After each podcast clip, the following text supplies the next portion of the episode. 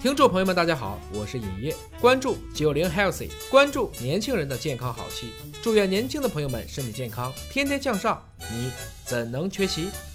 健康好戏现在开演，大家好，我是大葱，本期为您请到的是燕涛老师，燕涛老师好。大葱同学好，这个之前呢，咱们一直听到一首歌，非常的洗脑啊，叫《燃烧我的卡路里》。对，但是呢，我觉得它是个悖论，我不摄入卡路里才是王道，好吗？啊 对，管所住以源头。 我们今天就给大家探讨一下说，卡路里啊，这个热量啊，到底是得怎么样管控它，怎么样控制它的摄入，才能给我们身体带来健康。其实一直来说，很多妙龄小姐姐啊，嗯她们之所以说要这个燃烧我的卡路里啊，控制卡路里的摄入啊，她们是为了年轻漂亮。 对，啊，为了防止衰老，去抗氧化这个对事儿。但是除了这个能够给你带来容貌上的提升，限制卡路里是不是还能够给你带来一些其他方面的健康的这个满足啊，比如说饿死一些突变的细胞啊？它还能饿死细胞？啊他们人没饿死，饿死细胞这么厉害吗？啊，对，你知道人呢，这个在衰老的过程中会嗯逐渐积累很多突变，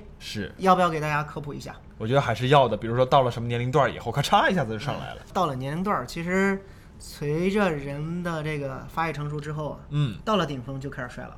所以说你的顶峰其实在二十多岁之后， 你就开始进入衰老阶就段。我的人生巅峰已经过了十年了，是吗？ 对，衰老它是一个持续不断的过程，它嗯不是一个病态，它是人哦的这个生物，也是一个正常的一个状态。对，哎但是这个过程中呢，比如说咱人呢，它细胞无时不刻它都会从事着这种叫分裂啊、复制啊这些啊对的基因的复制。然后在这个细胞分裂、基因复制的过程中，或多或少的，你想三十多亿个碱基对儿，那有可能复制嘚儿错一个是吧？啊，那难免的嘛。包括还会产生一些突变。但是呢，我们自身呢会有一些这种修复的机制。哎，呃，我要么就是把你这个复制的错误给你修复掉，要么就是把你这个突变的细胞给你干掉，然后哦导致这种体内积累的这种突变的细胞它不会那么多。你想想，如果没有这种限制作用，这种突变的细胞一代它携带的是一个高致癌性的一个突变，嗯，然后它大量复制产生了一个肿瘤，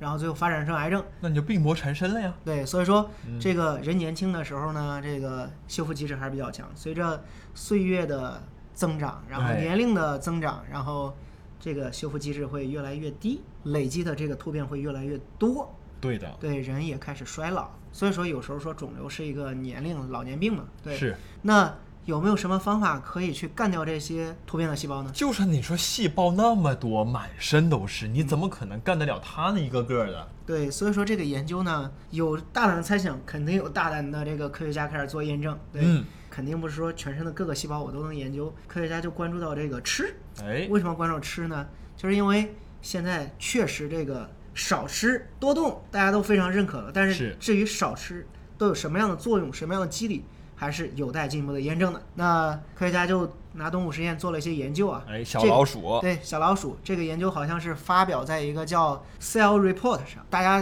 理解成叫《细胞报告》嗯啊，这个杂志上，这研究很有意思。他就饿这些老鼠，有正常组、对照组，然后哎去饿这个老鼠。正常组老鼠正常吃啊，热量限制的这些老鼠，卡路里限制的老鼠就饿它，让它的热量限制给它减少百分之四十。少这么多呀？呃，意思就是你原来一天吃多少，我给你啪一砍，砍掉了百分之四十。去看他们的体内某个部位，因为限制了吃，咱就看消化道嘛。嗯看它小肠绒毛，就是小肠绒毛可不是真的毛啊，啊它小肠绒毛都是一些上皮细胞，哦对，它都是由一些这个小肠上皮细胞组成的这种类似于沟沟壑壑状啊，的长这得个像毛似的，嗯像毛的，哎，它的绒毛顶端呢都是一些比较老的细胞，然后哎绒毛的底端都是一些比较新的细胞，比如说我们说的干细胞在绒毛的底哦端，然后顶端这些细胞呢也天天接触食这个食物里面的各种有毒有害物质，嗯，它或多或少会产生这种突变，哎，但是不用担心，顶端这些细胞都比较老了，过几天它就蹭脱吧落蹭掉吧了就，掉，然哎后随着粪便排出去了。啊，底端是细胞还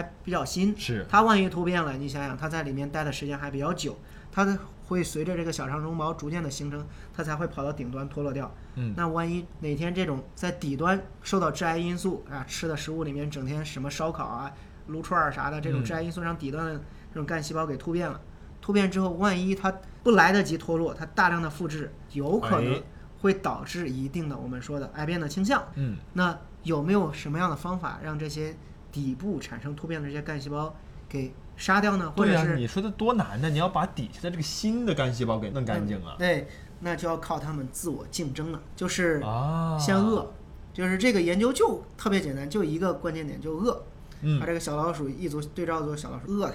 饿完之后呢，我就看你小肠绒毛底部的这些干细胞，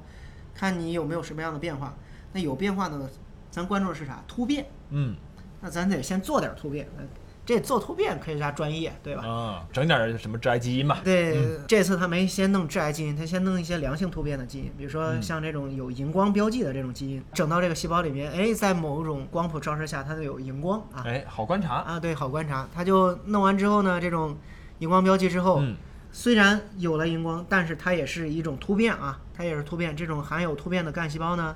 在这个饿肚子的小鼠里面会发现，这种干细胞它存活的概率比较小，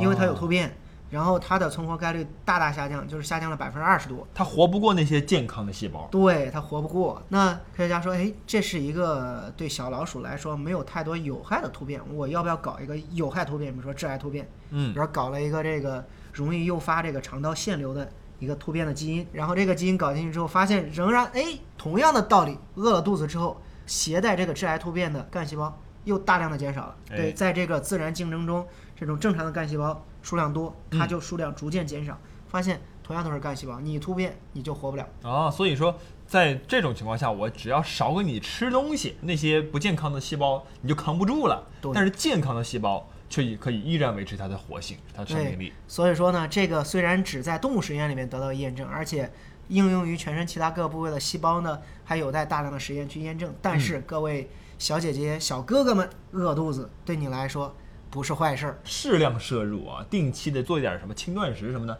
应该还是对自己身体蛮有好处的。对，咱下期节目聊聊轻断食。好，九零 healthy 专属九零后的健康好戏，你怎能缺席？